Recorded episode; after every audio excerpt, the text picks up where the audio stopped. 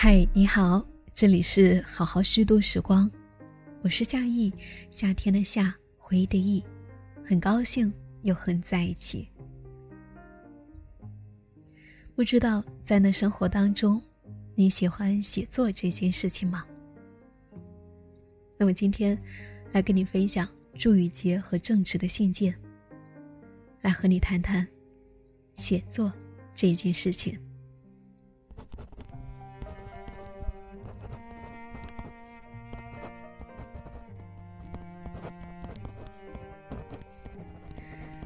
正直，你好啊！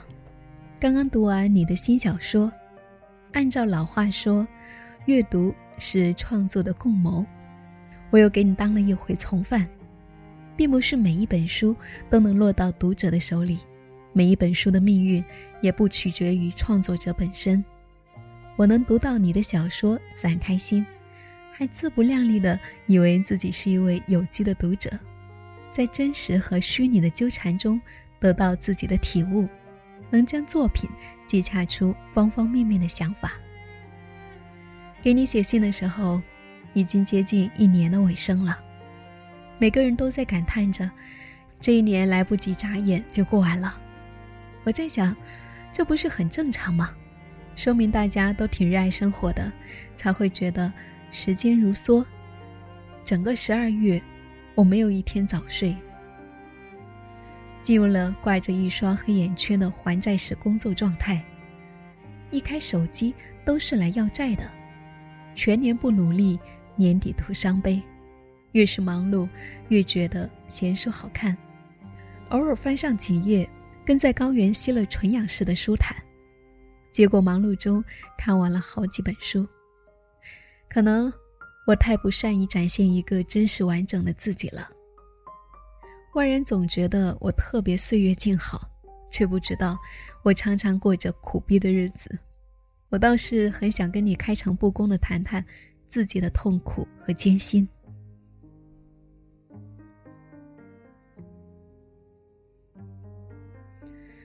在我看来，很多人挺幸运的。幸运不是因为他们含着金钥匙出生。而是早早的知道自己喜欢过什么样的人生，知道自己想要什么。我在这方面特别愚钝，也很吃亏。家乡是个熟人社会，父母给我改大年龄，提前上了小学。小时候的生存法则接近动物界，体格大更有优势。相形之下，我不但像矮刺柏树，语言能力也没有同班同学强。写字也特别用力，本子纸都写穿了。说话有点大舌头，显得又笨又内向。由于我发育的晚，也受过不少嘲笑。我常常有一种感觉，别的鸟儿都在愉快的鸣叫，我这只笨鸟还没找到北呢，就劳燕分飞了。每次报考学校，父母又总是干预，选了我不喜欢的学校，不喜欢的专业。有时候理由特别简单且可笑，因为爸爸的同学在这一所学校工作，女孩子有个照应比较好。我成长中的这些关键选择，都和自己的喜好无关。如果现在看到我是如此明朗，一定想象不出我小时候是多么的不自信。离开父母的庇佑后，我陷入过很长一段时间的迷茫期。半死不活的对待学习，却很愿意参加各种兴趣班，恶补自己内心的缺失感。因为多次向父母发出对他们帮我做选择的怨气，郁郁寡欢，生活的主动权终于回到了我自己的手上。可是我总是心血来潮，胡乱尝试，到处乱撞，到处碰壁。我很少做特别长远的规划。但是，一旦与一件事陷入热恋，就会全身心的投入。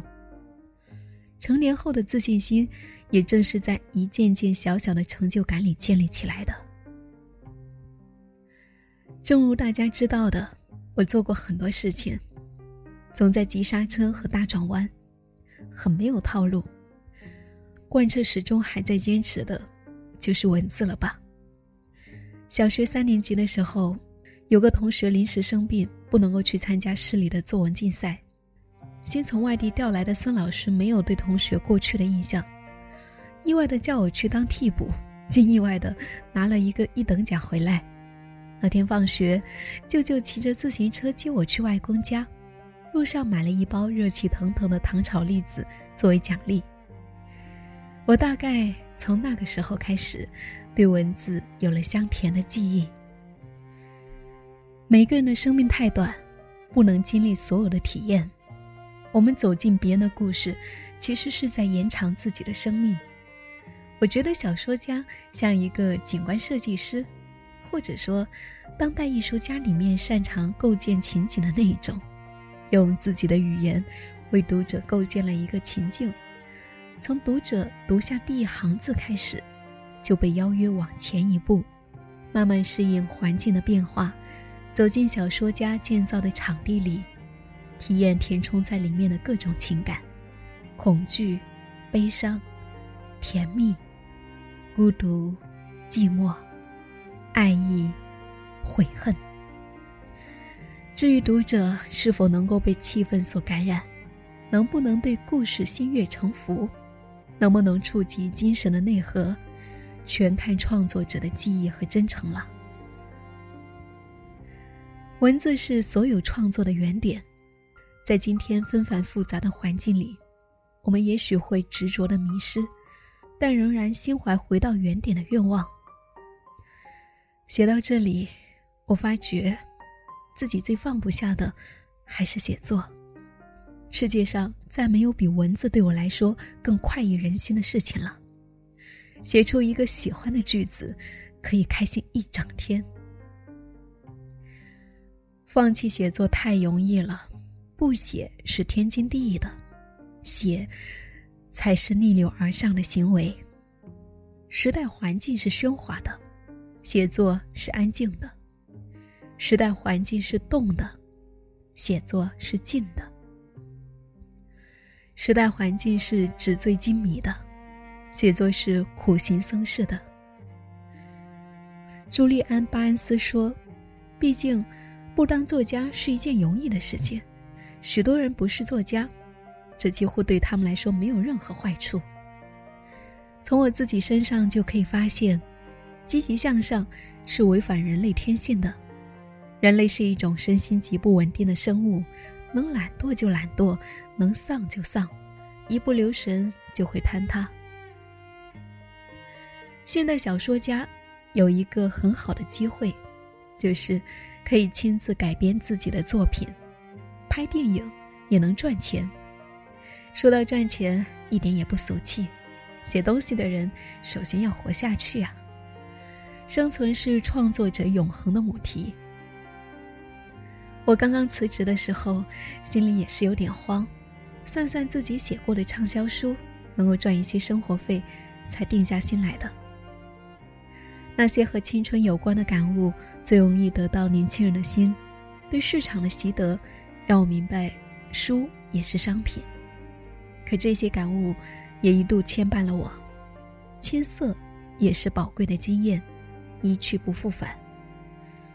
彼时的我，一定不能够预料到，今天我的彻悟。虽然写畅销书是有些害臊的事情，但是我得先填饱肚子啊。但是，一味的追求畅销书，那就有些问题了。在这一点上，我们不言而喻，不能为了讨巧而沿袭一种轻松的模式。一些雕虫小技，壮夫不为。风景再美，也要跳车，必须悬崖勒马，回头是岸。越写我越觉得难，难于登青天。我对自己显然是不满意的。但是要为这种不满意吃大量的苦，我还在小心翼翼的接近。为了避免失败，我有时候选择避免开始；为了避免失望，我不敢使用全部的力气。于是，我一直在真正想做的事情周围徘徊，声东击西，避实就虚，干了许多无关的事情。除了打开电脑的空白页面时，忍不住做一顿家务来拖延写的开始，我一不小心就获得了多重身份。前不久，还因此被邀请到法国领事官邸探讨现代人的多重身份。大家轮番介绍完自己，发现论数量，我当仁不让。我还是个策展人、翻译、自媒体人、播客主播、出版社顾问。身份越多，越觉得可疑。我莫不成真成了自己最鄙视的那种人？有被降薪，略不小心却有一事无成的风险。转念一想，这些不同的身份，都是我的掩护，不在做事，而在做人，帮我潜入热腾腾的社会，体验不同角色下的人生。就像亨利·梭罗所说的。你都还没有站起来去生活，就坐下来写作，多徒劳啊！我喜欢的很多作品都是作家在自己生命最低谷的时期完成的。斯科特·菲茨杰拉德辞掉了铁路广告公司文案的差事，身无分文，鞋底里面垫着硬纸板，口袋里一文不名，回家写小说去了。痛苦顺带帮人打开一个更加丰富的感官世界，带来异常敏感的感受力。过去我总看重想象力，现在我更加愿意相信，虚拟出来的经历总是缺乏体温，二手经验不会连着筋骨，真实的逆境是一手世界里的残酷，深刻体会到饥饿，才能够有个强壮的胃口。我常常为作家这个身份感到难为情和困顿。如果逆境激发人的想象力和表达欲的话，这个身份给我的绝望最多，可也是能够帮我走向彼岸的唯一通道。毛姆说：“如果你把某件事写出来，就不会再如此为之困扰了。”现在，与你倾诉一番，我知道，自己还有很长的路要走，但是。也没有那么恐惧了。关于走弯路、折磨自己到精疲力尽这些事，我一点都不担心自己缺乏素材。小时候腿上摔出几个疤，到现在还像丑陋的毛毛虫挂在腿上。有些人乌鸦嘴，这姑娘走路是要摔大跟头的。这句话既是明喻，也是暗喻。既然如此。我只好接受命运中注定的坎坷，摔完该摔的跟头，写完该写的坏东西，好东西就快出现了。历经坏事，只要能够挺过去，好事如约而至。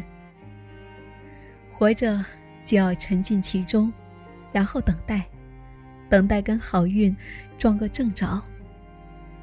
祝雨杰，二零二零年。十二月十七号，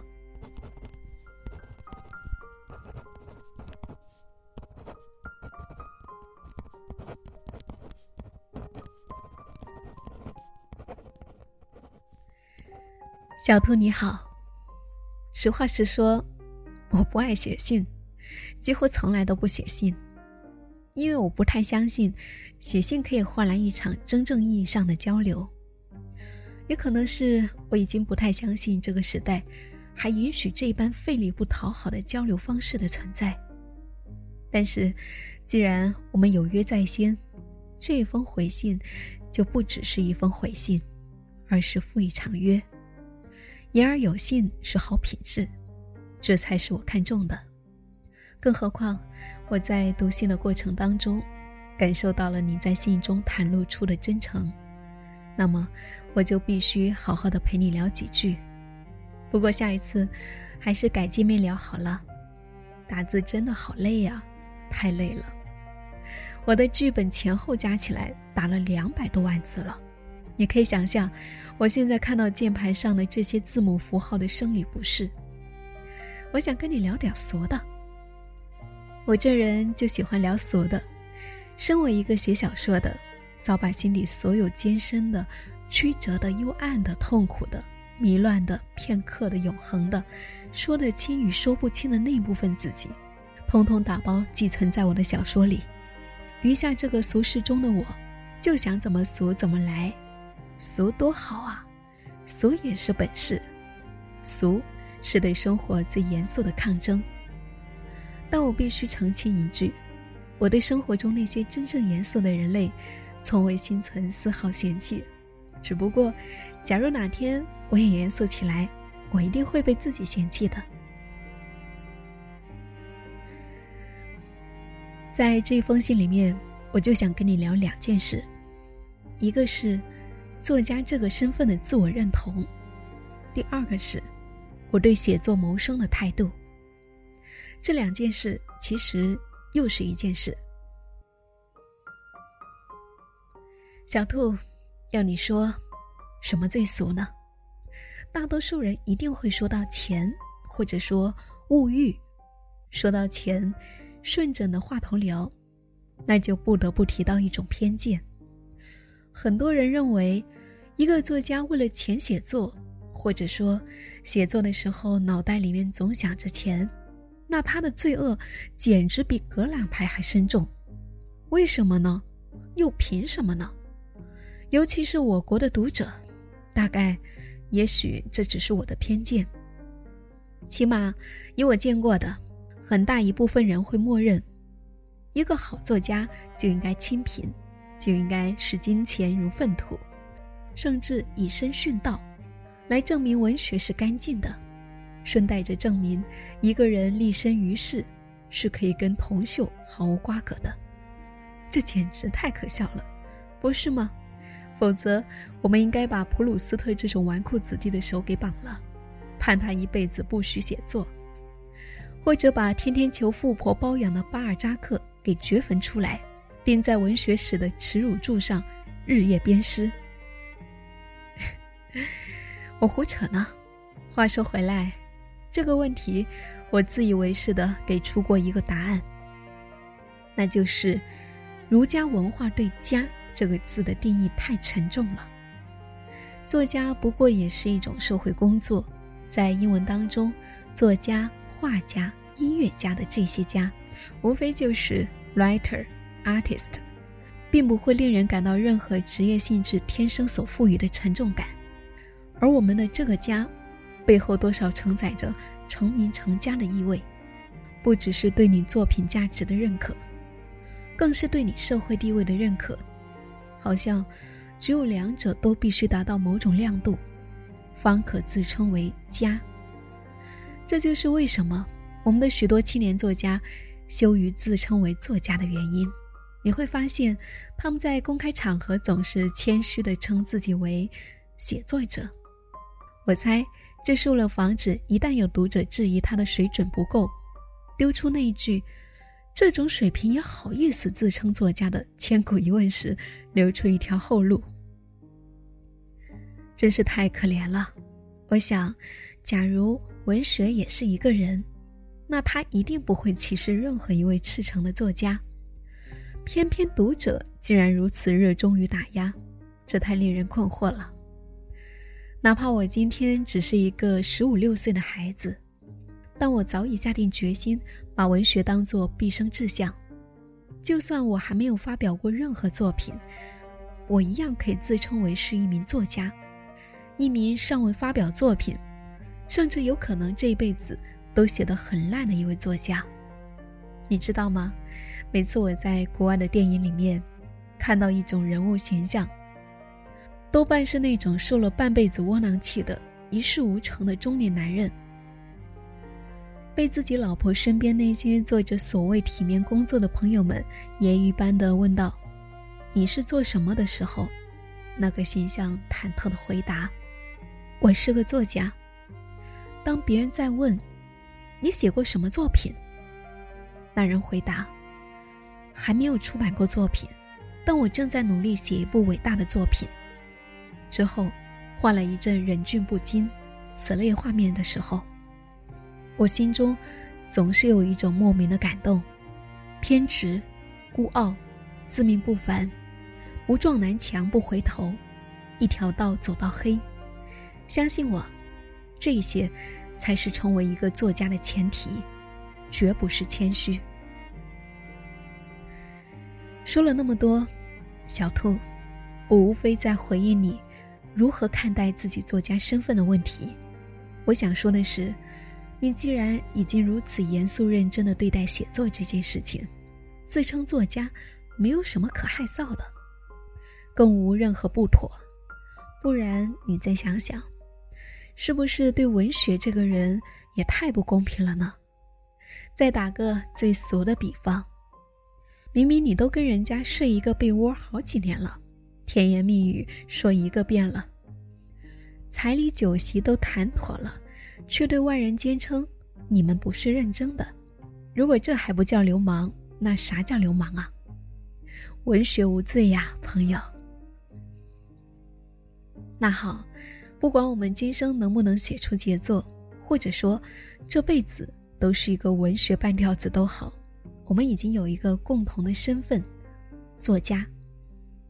但是我们又有一个很大的不同：作家是我人生截至目前的唯一工作，而你还有许多个令旁人羡慕的身份。虽然基本都在文化艺术类范畴，因此坦白的说，我不了解在谋生这一部分，写作的收入究竟占你的经济来源有多大的比重。当然啦，我也不会问。但我自己的情况可以说，写作的收入就是我全部的收入来源，因此，写作如何谋生这个问题，我确实有发言权。至于能够跟你分享些什么呢？我甚至都好奇你有没有这个需要，那我干脆就偷个懒吧。相信你已经看过了我新出的小说《先正》最后的那篇后记。里面说的很清楚了，我早年写过很多烂玩意儿，目的很纯粹，就是为了赚些钱。只要能够支撑我一直写下去，稿费多少来者不拒。几年前开始写剧本的原因也是一样。但你知道问题的关键是什么吗？是清醒，对，钱的清醒。安身立命固然重要，但多少钱够呢？是没有个准数儿，还是收获某一种程度的安全感之后，才能保证自己往后能够随心所欲的、自由自在的写？这些问题，只有你自己才有答案。要始终记得，偶尔去酒吧卖个唱糊口，一点儿也不丢人。但你这一辈子是要当帕瓦罗蒂，那么音乐厅才是你的最终归宿。至于我本人，酒吧卖唱的生涯已经结束了。说真的，我很感激那一段经历，写过的那些玩意儿，让我在如今的创作中平添了一股不死板的混不吝劲儿，是好事儿。但是我更感激的，是我的运气。当我努力掉头想要回音乐厅的时候，发现路边竟然还有车在等我。时至今日。我写的小说、剧本，都是我真正想写的，几乎再也不用受任何人事物所左右，这已经是我理想中的安全感。酒吧彻底拜拜了，往后也不打算再走回头路了。总而言之，一句话，我的那段所谓不堪的经历有一定的参考价值，但最大的价值。还是工人们引以为戒，毕竟人人运气不同，这才是真正的残酷现实。闲叙至此，字数应该够了吧？开个玩笑，写作这一件事情太严肃了，生活中再不开玩笑，我会窒息的。我希望在你的心中，我是一个坐在对面聊天，能够让你透过气来的人。我们虽然只见过几面，平时聊的也不多，但是我感觉你是一个蛮爱紧张的，放松，小兔。人生无非也就那么回事儿，并没有那么多双眼睛盯着我们。放松。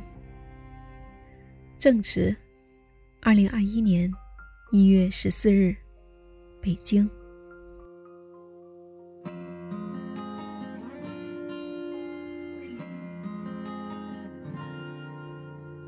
卡流失了脚跟，赐予我命运的河，伴随着无数人向东游，梦中像一首不停的歌。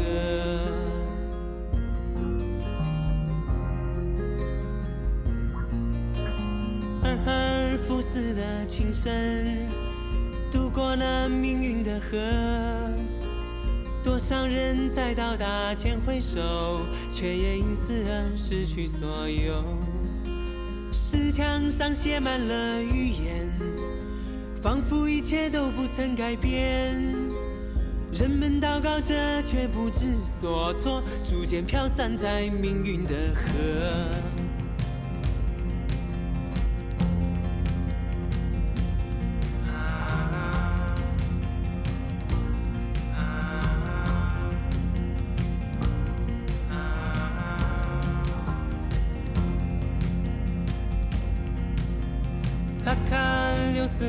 失的脚跟，预言之中的选择，伴随着特洛伊燃烧着，反抗命运的人更独特。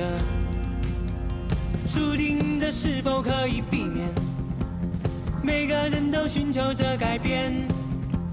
此刻波浪是否影响下一刻？我该踏入这命运的河。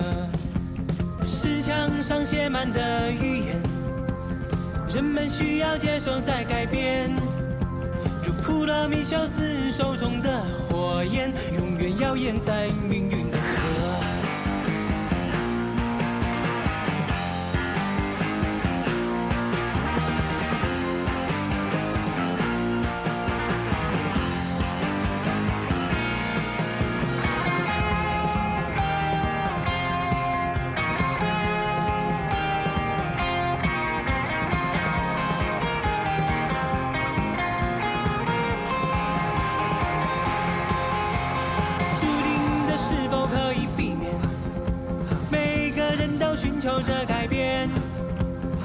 此刻波浪是否影响下一刻？我该踏入这命运的河，注定的是否可以避免？每个人都寻求着改变，此刻波浪是否影响下一刻？我该踏入这命运的河，石墙上写满了预言，人们需要接受再改变。从奥林匹斯山吹过的晚风，依然荡漾在命运。